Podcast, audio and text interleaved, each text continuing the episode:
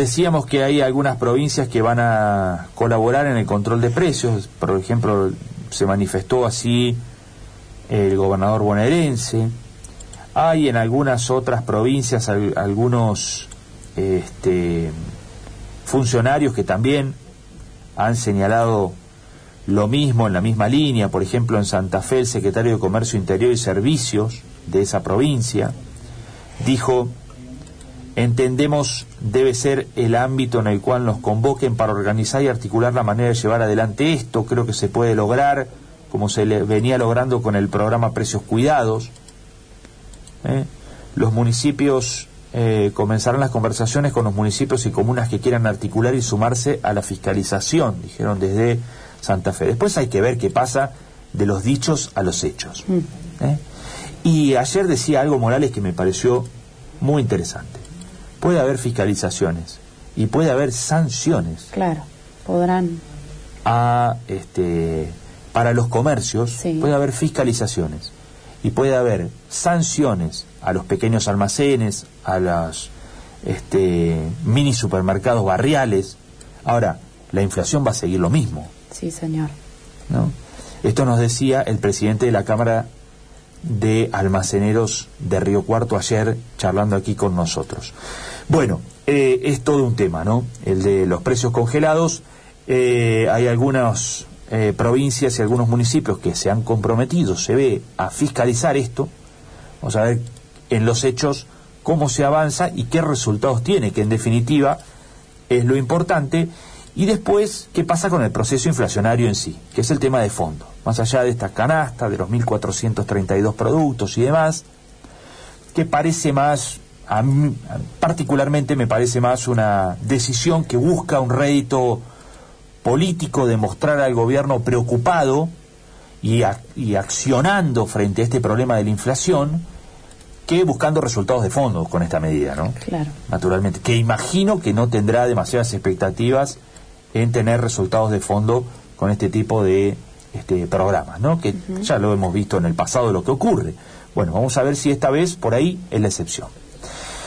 Bueno, está el analista político eh, Gustavo Marangoni ya con nosotros. Vamos a analizar un poquito el escenario. Estamos a veintipico de días, veintitrés días de las elecciones, en medio de todo este lío de la economía, ¿no? Por supuesto, que este, está marcando un poco el ritmo de esta campaña rumbo al 14 de noviembre, donde, bueno, es una elección muy importante. En la provincia de Córdoba, por ejemplo, hay, este, se eligen diputados y senadores, es uno de los ocho distritos que tiene el doble tramo, este, y junto con Santa Fe, bueno, son los dos principales distritos con doble tramo. Más allá de que por ahí las luces se, se posan en Buenos Aires, en ciudad y provincia de Buenos Aires, allí se eligen diputados. Bueno, en estos dos distritos del interior, que son los otros dos distritos grandes electoralmente hablando, hay doble boleta. Hay diputados y senadores y hay una muy interesante disputa electoral. Eh, en Córdoba, el oficialismo nacional intentando hacer pie en un escenario dificilísimo, ¿eh? dificilísimo, en donde apenas alcanzó los dos dígitos en las primarias, y este, ahora en este tramo rumbo al 14 de noviembre, bueno, hay que ver si logra recuperar o cae por debajo de los dos dígitos, que sería un pésimo resultado electoral naturalmente. Los saludamos a Gustavo. Gustavo, ¿cómo va? Buen día. Hola, muy buenos días, muchas gracias por llamar. No, gracias por atendernos. Bueno, eh, la economía está dominando la campaña política, ¿no? Sí, naturalmente porque hay un proceso de inflación eh, que está manteniéndose sostenidamente alto. Eh, este año último, es decir, en los últimos 12 meses, la inflación ha superado el 52%, en el último mes el 3,5%. Estamos hablando de un proceso en el cual los salarios registrados, formales, los de aquellos que tienen quien lo defienda, el sindicato, que son una minoría en la Argentina, son nada más que 9 millones de trabajadores, teniendo en cuenta los 3 millones, un poquito más de trabajadores estatales y 5 millones 800 mil empleos privados.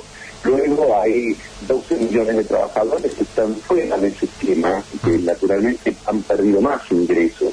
Entonces la inflación los lacera, los lastima eh, mucho más. En ese contexto, como vos señalabas en tu introducción, ahora se ha incorporado a menos de 20 días de las elecciones un proceso de pretendido congelamiento de precios que todos los que tenemos algunos años sabemos en Argentina que no suelen funcionar, pero que además de alguna manera refleja una suerte de error de diagnóstico a mi criterio, en tanto en cuanto encaran la, la dinámica de los precios desde un lugar que no es el correcto, que es la Secretaría de Comercio. Ah. Cuando uno tiene un proceso de inflación sostenido, el lugar para encarar el problema de la inflación es la política monetaria, la política fiscal, la macroeconomía. Ah. Por eso suena o llama tanto la atención que en medio de un proceso inflacionario que se sostiene desde hace bastante tiempo, el Banco Central no se expira al respecto, no haga política con las tasas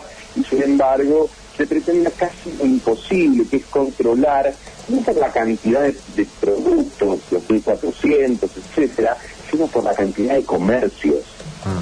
Decenas de miles de comercios en todo el territorio del país con una escasa dotación del personal idóneo, me refiero al personal de la Secretaría, para hacer ese monitoreo de precios, porque uno se lo imagina cerca de las cuadras de donde reside el poder, pero no se lo imagina en la Argentina profunda. Entonces, eh, creo que, obviamente, ya para después de las elecciones, pero vamos a requerir de un consistente programa de estabilización de la economía y, por supuesto, eh, haga hincapié en las cuestiones económicas que quedan pendientes de resolver y no en cuestiones que muchas veces generan altas polémicas y pocos resultados. Bueno, siempre que la economía eh, domina la campaña es una mala señal para los oficialismos, ¿no? Mirá, cuando vos ves eh, eh, los indicadores que tienen que ver, como mencionábamos recién, a la capacidad del salario, a la inflación, eh, al índice de confianza del consumidor, que puede ser un indicador que el gran público no siga de cerca, pero cuando se, cuando vos observas el índice de confianza del consumidor, que es este, un indicador que desarrolla hace muchísimos años la Universidad de Estela, mm. hay una correspondencia entre el resultado electoral y el índice de confianza del consumidor, y hoy el índice de confianza del consumidor está en su nivel más bajo casi de la historia. Hmm. Entonces, eso evidentemente conspira contra las pretensiones del oficialismo. ¿Qué le juega a favor? Bueno, que hay sectores de la economía, fundamentalmente el sector de la industria, el sector de la construcción, que están en nivel de pandemia. El complejo agroalimentario ha tenido un muy buen ánimo, por lo que refiere a los precios internacionales, y que ahora el sector de servicios, mercedes que se han levantado las restricciones a la circulación, me refiero al sector de la gastronomía y el turismo, comienzan su proceso de recuperación que seguramente se va a ver apuntalado por el ingreso de turistas extranjeros, lo cual también es por un lado virtuoso por el otro lado una preocupación, porque justamente el sector de servicios es el que va a presionar sobre los precios, hasta ahora venía actuando más como un ancla. Gustavo Fernanda lo saluda, buen día. Hola Fernanda, buen día. Leía algunas declaraciones suyas eh, diciendo que el gobierno, eh, el propio gobierno amplificó la derrota. Un poco cómo, cómo vio usted el accionar del gobierno después de los resultados de la PASO para explicar esta afirmación. Bueno, la primera semana posterior al, 12 de septiembre fue eh, clara y manifiesta, ¿no? Discusiones a cielo abierto, cartas de la vicepresidenta, em, modificaciones en el gabinete inducidas eh, eh, y prácticamente impuestas al presidente que pretendía que si hubiese cambios fuesen en noviembre y no ahora, em, más cercano en el tiempo, este último fin de semana, tres actos del oficialismo, el sábado la vicepresidenta en el Centro de la Memoria, el domingo una suerte de manifestación casi autoconvocada, sin oradores, y el lunes una marcha de la CGT con la lectura de un documento, pero también sin referencias explícitas a, cualquier tipo de cuestión este, de, naturaleza este, política partidaria, siendo justamente la CGT un actor fundamental a este respecto, marcan el por qué creo que uno puede hablar de una propia amplificación de la derrota. Generalmente cuando uno pierde una elección, inmediatamente saca el manual de hemos hecho un gran esfuerzo, pero vamos a la siguiente elección este, con las convicciones de que podemos dar vuelta, juntos, unidos, la foto, etcétera. Bueno, nada de ello ha sucedido en, los 40 eh, eh, días eh, que, que, han transcurrido desde la primaria hasta aquí. Entonces, evidentemente esto genera, digo por lo menos, para, procurar prudencia, por lo menos genera dudas respecto de la capacidad del oficialismo de poder recuperar mm. del impacto no solo de, la PASO, del impacto que la PASO trajo consigo, enfocarse en determinar con esa afirmación que decía que el peronismo unido tenía un piso electoral en el orden nacional que estaba entre el 35 y 37%. Bueno, ha sacado el 30%. Eso evidentemente está señalando que aquí hubo un desajuste que uno no puede limitarlo así, el eslogan de la campaña era el adecuado, si los spots utilizados este, en radio y televisión eran precisos, si a tal o cual candidata o candidato le, le, faltó afinar el mensaje. Acá estamos hablando de un movimiento, ¿eh? de un movimiento en las capas tectónicas de la sociedad y sobre todo de aquellos que en el 2019, convocado por la propuesta, digamos, de la fórmula Fernández Fernández, presumía algún tipo de cambios y que ahora se siente desencantado, al menos para no concurrir al oficialismo. Y esto creo que es lo que está enfocando en esta instancia de la campaña el Frente de Todos, que no es tanto ir a buscar votos por fuera, digamos, de la pecera, por fuera del Frente de Todos, sino que está yendo dentro de lo que ellos estiman son de naturaleza peronista o pan peronista, pero no concurrieron a votar desencantados por los resultados de esta administración. Gustavo, ¿cómo se ve Córdoba, por ejemplo? ¿Se la tiene en el radar desde Buenos Aires? Porque naturalmente que Ciudad de Buenos Aires y Provincia de Buenos Aires se llevan todas las miradas, hay una, una concentración de miradas allí, pero ¿está en el radar Córdoba y la elección en Córdoba?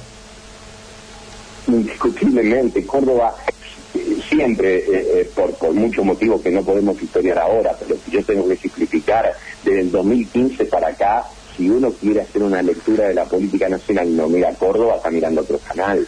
la, la, elección de Córdoba del año 2015 definió la presidencia en su momento de Mauricio Macri y el hecho de que sea un distrito que tiene el 8% del padrón nacional y que puede sacar a favor de Juntos por el Cambio una distancia, no un número final, una distancia entre el candidato del frente de todos y el candidato que gane, que esté en el orden de los 40 puntos o más, lo cual representa tres puntos de diferencia a nivel nacional, hace que sea ese distrito una referencia obligada en todas las elecciones, porque estamos hablando de este, una provincia que cuantitativa y cualitativamente tiene mucha implicancia, cuantitativamente por lo que explicábamos respecto del padrón, cualitativamente por su eh, capacidad económica, por su referencia cultural. Así que evidentemente uno de los problemas que ha tenido el kirchnerismo, inclusive muy anteriores al 2015, y de alguna manera también uno de los errores políticos fue haber convertido a una provincia tan poderosa y tan pujante en una ciudadela del antikirchnerismo.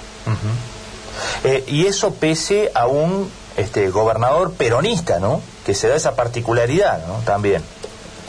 Sí, pero un gobernador peronista que de alguna manera responde con bastante inteligencia, creo yo, a esa estrategia que en su momento el ya este, fallecido José Manuel de la Sota había planteado con claridad meridiana cuando había dicho yo primero soy cordobés y después soy peronista.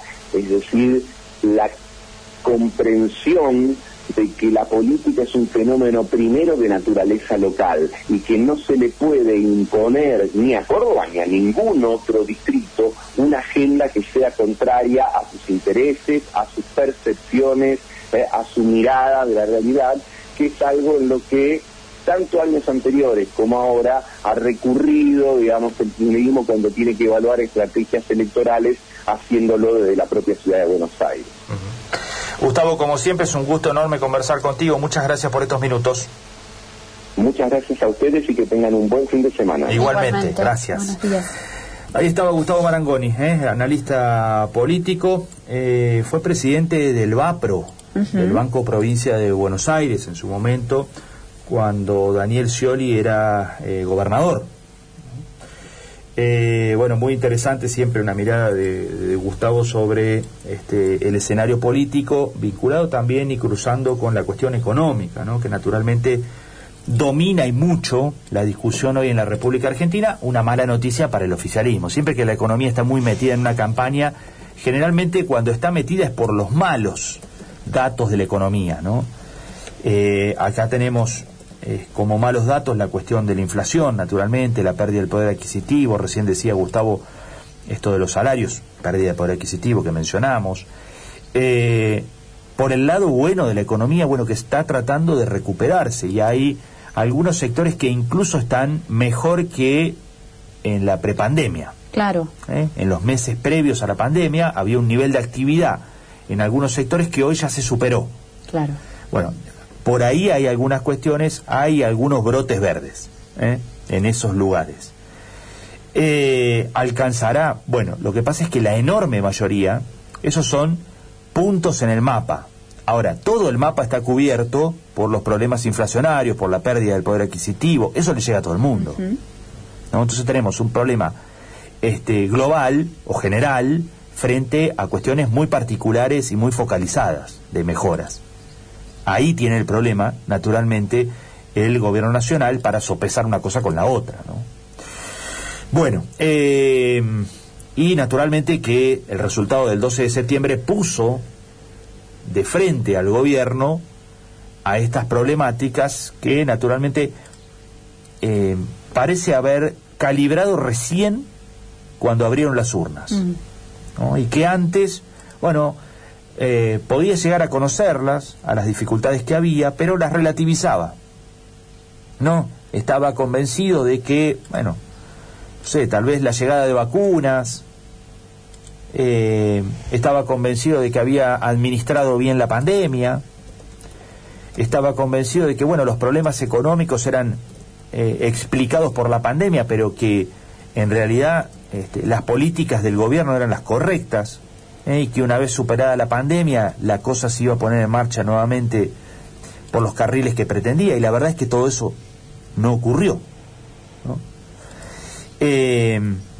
sí puede ser un punto a favor la llegada de vacunas que finalmente llegaron en una cantidad impresionante. Claro. ¿sí? Hoy estamos, de hecho, en un muy buen nivel, si uno incluso este, compara internacionalmente. Cantidad de vacunados, cantidad de dosis llegadas, eh, edades a las que ya se está vacunando. Recordemos que en la Argentina se está vacunando de tres años para arriba. Eh, hay chicos adolescentes que ya van por la segunda dosis. Eh, el plano de la vacuna, me parece que más allá de ciertas críticas que tuvo y que recibió el gobierno, y que de hecho algunas tenían este, sólidos argumentos, eh, en general me parece que la cuestión de la vacunación y demás estuvo bien, y me parece que fue un, un, un, dato positivo para el gobierno en el medio de un escenario mundial muy complejo de vacunas. ¿no? Pensemos que hay países que hoy tienen menos del 10% de su población vacunada. Muchos, muchos países, no algunas excepciones, muchos países. Eh, pero lamentablemente así también para el gobierno hubo en la cuestión pandémica y de vacunas este, una serie de hitos que echaron por la borda todo, por ejemplo la reunión de olivos, por ejemplo el vacunatorio VIP, y entonces nunca le termina de salir una redondita al gobierno. Es decir, bueno, esta salió bien de punta a punta. Bueno, acá también hubo manchas que tienen que ver con esas cuestiones y ojo que también esa reunión de olivos fue parte, seguramente, una variable más de muchas que tuvieron implicancia el 12 de septiembre. Bueno, veremos si ahora el gobierno está en condiciones de mejorar su performance electoral. Me parece que le apunta básicamente a algunos distritos, eh, muy especialmente a la provincia de Buenos Aires. Si logra dar vuelta a la provincia de Buenos Aires, me parece que se va a dar por satisfecho el gobierno. Eh, vamos a ver si la alcanza. Pero si da vuelta a la provincia de Buenos Aires, si da vuelta a La Pampa y Chubut, y bueno, me parece que con el escenario que había el 12 de septiembre, el gobierno va a tener que darse por recontra satisfecho si da vuelta a esos tres distritos. ¿Por qué mencionamos La Pampa y Chubut? Por los senadores. Porque contaba con los dos senadores, por la mayoría, ganar la elección en La Pampa y Chubut para tener dos senadores de cada lugar, y resulta que perdió las elecciones y se quedó en vez de cuatro senadores con dos en esas provincias. Eso es lo que va a intentar dar vuelta. Por el Senado son importantes esas dos provincias. Eh, y la provincia de Buenos Aires por su peso simbólico, naturalmente.